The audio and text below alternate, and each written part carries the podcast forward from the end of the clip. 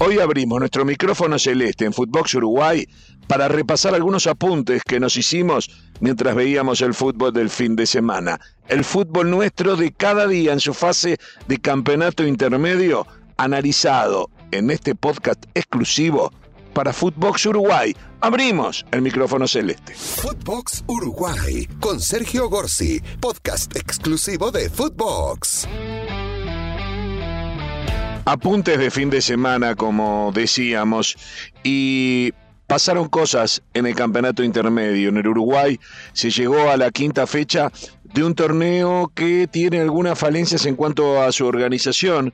De hecho, el campeón tiene un premio, no tiene premio económico y tiene un premio muy tenue que es una clasificación una Copa Sudamericana garantida que, por ejemplo, para los grandes no significa un gran atractivo. Dejando de lado eso, ¿para qué sirve el campeonato intermedio que divide a los clubes del campeonato, a los 16 equipos que participan del campeonato uruguayo en dos series? Sirve para sumar puntos. Se juegan puntos, eh, cada serie da 21 puntos en total para sumar a la tabla anual que en definitiva es la que garantiza un finalista del campeonato uruguayo y a su vez una ventaja de ese finalista sobre el otro que sale de los campeones de la apertura y clausura. Por lo tanto, es ahí que hay que apuntar. Y ahí está el tema y el problema para Peñarol. Peñarol venía de una racha mala. Peñarol eh, había ganado ante Colón de Santa Fe un partido que fue el mismo día que con esa victoria absolutamente insuficiente quedó fuera, no solo de la Libertadores, sino también de la Sudamericana. Hay que esforzarse para salir cuarto entre cuatro. Bueno, Peñarol realmente, y esto lo digo irónicamente, lo logró. Peñarol salió cuarto y quedó afuera de ambas copas el día que ganó un partido. O sea, tomar ese partido como una victoria sería un exceso. Y luego se fueron dando sucesivas derrotas que fueron tres, hasta que se llega a el partido de la semana pasada, en donde en el segundo tiempo Peñarol anota tres goles contra Deportivo Maldonado y gana 3 a 1. ¿Qué quiere decir? Peñarol no había hecho tres goles en todo el año, estamos ya a finales de junio. Peñarol en todo el campeonato apertura prácticamente no hizo dos goles, creo que un solo partido hizo dos goles. Fue una cosa es una cosa realmente preocupante lo que sucede con el rendimiento de un plantel de Peñarol que evidentemente es insuficiente. Es muy común escuchar al hincha de Peñarol o en el fútbol uruguayo a los aficionados decir, bueno, Peñarol con el plantel que tiene debería ganar. Y no sé, está demostrando que no. Pero ya no a nivel internacional, tampoco a nivel local. Terminó quinto en el torneo apertura y está quinto en la tabla anual en donde ya Nacional le sacó nueve puntos, Liverpool le sacó ocho y hay otros equipos en el medio. O sea, se tienen que caer muchos. ¿Es imposible? No. Falta todavía. Y sí, faltan eh, dos fechas más del campeonato intermedio y van a faltar las 15 del clausura. Pero la situación en materia de tabla de posiciones anuales se le ha complicado. Un Peñarol que no ha rendido, un Peñarol que se fue desarmando en paulatinamente, ¿se acuerdan? El año pasado se desarmó en plena Copa Sudamericana donde llega a semifinales, pero pierde tres jugadores muy importantes en plena Copa que le pudieron permitir llegar incluso a la final que además se jugaba en Montevideo y luego siguió desarmándose para esta temporada y ahora se termina yendo Álvarez Martínez. Claro, me van a decir, Álvarez Martínez fue el goleador del 2021, pero en el 2026 durante casi seis meses prácticamente no había hecho goles. Era una cosa que se asociaba a esto que estaba pasando. Me pongo en el Martínez y digo, me, sacaste a todos mis compañeros, querés que siga haciendo los mismos goles que antes. Bueno, es todo discutible, algo así también podría argumentar el técnico. El técnico de la Riera, muy cuestionado por muchos hinchas. ¿Quién es el responsable? ¿Los dirigentes que no traen buenos jugadores? Además, hay un tema, no se ha invocado con los jugadores que se trajeron. El fútbol uruguayo no puede contratar jugadores, no puede comprar fichas. Lo que puede hacer es aprovechar momentos circunstanciales para arrimar a algún jugador que no tenga un costo demasiado elevado. En defensa, Peñarol más o menos la fue piloteando. Algunos no la anduvieron como pensaba. El Vasquito Aguirre Garay no anda como se pensó que iba a andar, pero la saga con Menose y Arias ha sido muy correcta junto a Dobson. La verdad que de las vallas menos vencida, Peñarol. El problema de Peñarol no está atrás, el problema de Peñarol estuvo adelante, donde se le fueron los mejores jugadores, donde se fue primero Terán, después se fue Facundo Torres, donde Canovio aportaba mucho arriba y también se fue.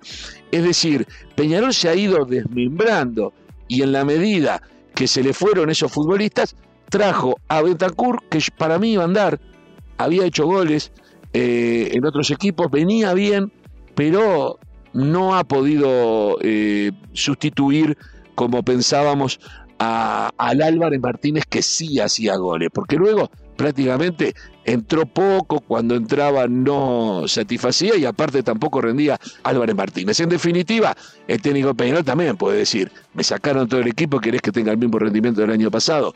Y bueno, es todo una polémica, una polémica que Peñarol recibe dinero, va a recibir fortunas ahora por el pase de Darwin Núñez de Benfica al Liverpool, en donde Peñarol eh, puede recibir algún dinero, Peñarol recibe, va a recibir dinero por Álvarez Martínez, pero siempre va a recibir. El dinero todavía no llegó, las arcas están vacías y las apuestas últimas han sido deficitarias y por lo tanto eh, hay cierto tipo de desconcierto hay algún desconcierto en materia de qué hay que hacer y qué tipo de jugador hay que traer. En el rubro del Club Nacional de Fútbol, Nacional vive otra realidad, no le sobra nada, el otro día no jugó un buen partido ante Danubio, pero lo ganó. Nacional tiene un camino ahora que va a comenzar este martes en el Gran Parque Central contra Unión de Santa Fe por la Copa Sudamericana, un camino accesible. Nacional razonablemente es más que Unión de Santa Fe, parejo, parejo. El técnico es un ex técnico nacional, Gustavo Munúa. Entre las figuras del equipo de Unión de Santa Fe se encuentran figuras que, o jugadores uruguayos que perfectamente son del nivel de los de Nacional. Entonces, eh, el arquero de Santiago Mele, que es un muy buen arquero en Unión de Santa Fe, eh, también está eh, Diego Polenta. Unión de Santa Fe anda bien, Unión de Santa Fe, dentro de todo anda bien. El otro día le ganó a Boca, ambos jugaron con equipos que se podría decir de emergencia. Se había comido una goleada con River, pero en líneas generales Unión anda bien, pero Nacional en esa cuenta que yo hago de los valores de los planteles, eh, tiene un poco más, un poco más, no determinante para jugar partidos parejos, pero Nacional está por arriba, al revés de lo que le pasó en el grupo de la Libertadores, en donde Nacional arrancó el grupo estando por debajo, siendo el cuarto de los cuatro equipos que jugaban y logró un tercer puesto que le permite seguir en la Sudamericana. En esta Copa Sudamericana, Nacional está por arriba de Unión, no mucho, pero está, y también está por arriba de un posible rival en la fase siguiente, si es que sortea Unión, que saldrá de Olimpia y Goñaniense. Entonces, hay, puede el hincha nacional entusiasmarse con la posibilidad de que se meta ante los cuatro mejores de la Sudamericana, emulando lo que había hecho Peñarol el año pasado, lo que parece ser un objetivo razonable para la liga uruguaya, no para el fútbol uruguayo. La gente confunde. Claro que si en Peñarol yo no le puedo llamar fracaso a Peñarol o fracaso a Nacional no seguir adelante la Copa Libertadores. Yo le diría fracaso si en Peñarol jugara Venancio Ramos y Rubén Paz, si jugaran Spencer y Joya, si en Nacional jugaran Cubilla y Ertime, si en Nacional jugaba el Hugo de León y Waldemar Victorino. Pero los planteles que tienen da para más menos esto, un poquito más, un poquito menos y no tiene mucha bala para rally. Cuando le erran en una, quedan patas para arriba, como se dice eh, vulgarmente. Por eso es que creo que Nacional puede esperar con relativo optimismo llegar a una semifinal de Sudamericana, que sería un buen objetivo teniendo en cuenta lo que es la Liga Uruguaya. En Nacional, fracaso rotundo del colombiano Castro, Alex Castro, que la verdad, no anda, se le han dado oportunidades y ya la gente no le perdona a uno. Era sospechoso, un futbolista colombiano que se supone tiene determinado nivel, si viene al Uruguay es porque se dieron cuenta que algo está pasando en este momento personal de él, que no le permite ser el jugador que, creen que puede ser. Entonces, viene el Uruguay porque le dicen, vení a Uruguay que no pasa nada, la liga es muy floja. No, no, no es, es floja, pero no tanto para, como para que venga cualquiera. Entonces, ya pasó con D'Alessandro, que vino con 40 años, fue un fenómeno en su carrera, y acá deambulada por la cancha dio pena con 40 años. Y bueno, Nacional con eh, Castro le erra. No le erró con Gigliotti, que no llegaba con las grandes luminarias, pero Nacional venía de una muy buena apuesta con Vergesio. Vergesio había sido realmente, es el goleador del siglo XXI de Nacional. Vergesio, en una tradición que tiene Nacional de grandes goleadores argentinos en todos los tiempos, desde Atilio García pasando por Luis Artime, Palito Mameli y alguna otra experiencia más. La verdad que Vergesio cumplió y con creces, a pesar de que vino en una edad en donde yo tenía mis sospechas. Pero así como Marco, que algunos no rinden, hay que decir que lo de Vergesio fue bueno. Y Gigliotti hace goles. No es un fenómeno, hace goles.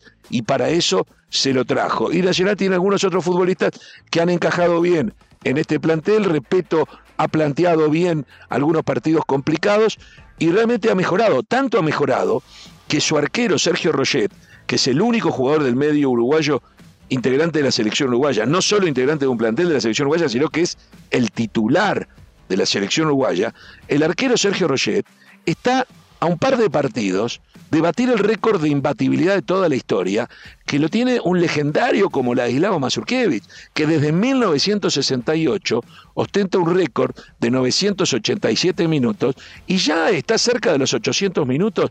Sergio Roget está ahí, ¿eh? se le va arrimando, está a un par de partidos de conseguirlo, y todo eso fruto de una defensa que anda bien, Indu Roget que por supuesto está brindando seguridad, porque a eso se le podría agregar también cómo le ha puesto un candado al arco de la selección uruguaya, eso hay que decirlo también. En definitiva, como apuntes, un Peñarol en crisis, con problemas económicos, con hinchas que tiran botellas en los partidos de básquetbol. Peñarol llega a la final de básquetbol sin embargo, sus hinchas hacen todo para que el año que viene no pueda jugar nunca de local y pague multas y hasta pueda perder puntos y vaya uno a saber, depende del reglamento del momento, si pierde o no categoría. En fútbol también los hinchas se han eh, ingeniado los mismos, porque aparte son los mismos, se han ingeniado para complicar contra Colón de Santa Fe en partidos de copas internacionales, de Copa Libertadores, para complicar en campeonato local y uno no sabe ya cuántas van a ser las multas, las suspensiones y las sanciones para Peñarol. Los dirigentes en lugar estar pensando quién traer, están pensando cómo hacer para pagar todos los incendios que arma un grupo de hinchas que tiene absolutamente secuestrada a la institución. En Nacional que tiene también su grupo muy parecido a este, en este momento los temas son otros y se ilusiona con hacer una buena Copa Internacional y recuperar el Campeonato Uruguayo que lo perdió el año pasado en manos de Peñarol. A todo esto Liverpool, el campeón de la apertura, le ganó a Peñarol, había empezado flojo, sin, eh, con algunas derrotas en el campeonato intermedio, luego del festejo eh, razonable durante el campeonato de apertura, pero volvió por sus fueros y logró una victoria realmente muy importante ante Peñarol este fin de semana. Estos son los apuntes que se me ocurren del fútbol local, del campeonato local, del fútbol nuestro de cada día en un Montevideo lluvioso, con frío y en un Uruguay que espera que vuelva a salir el sol. Hasta la próxima. Esto fue Footbox Uruguay con Sergio Gorsi podcast exclusivo de Footbox.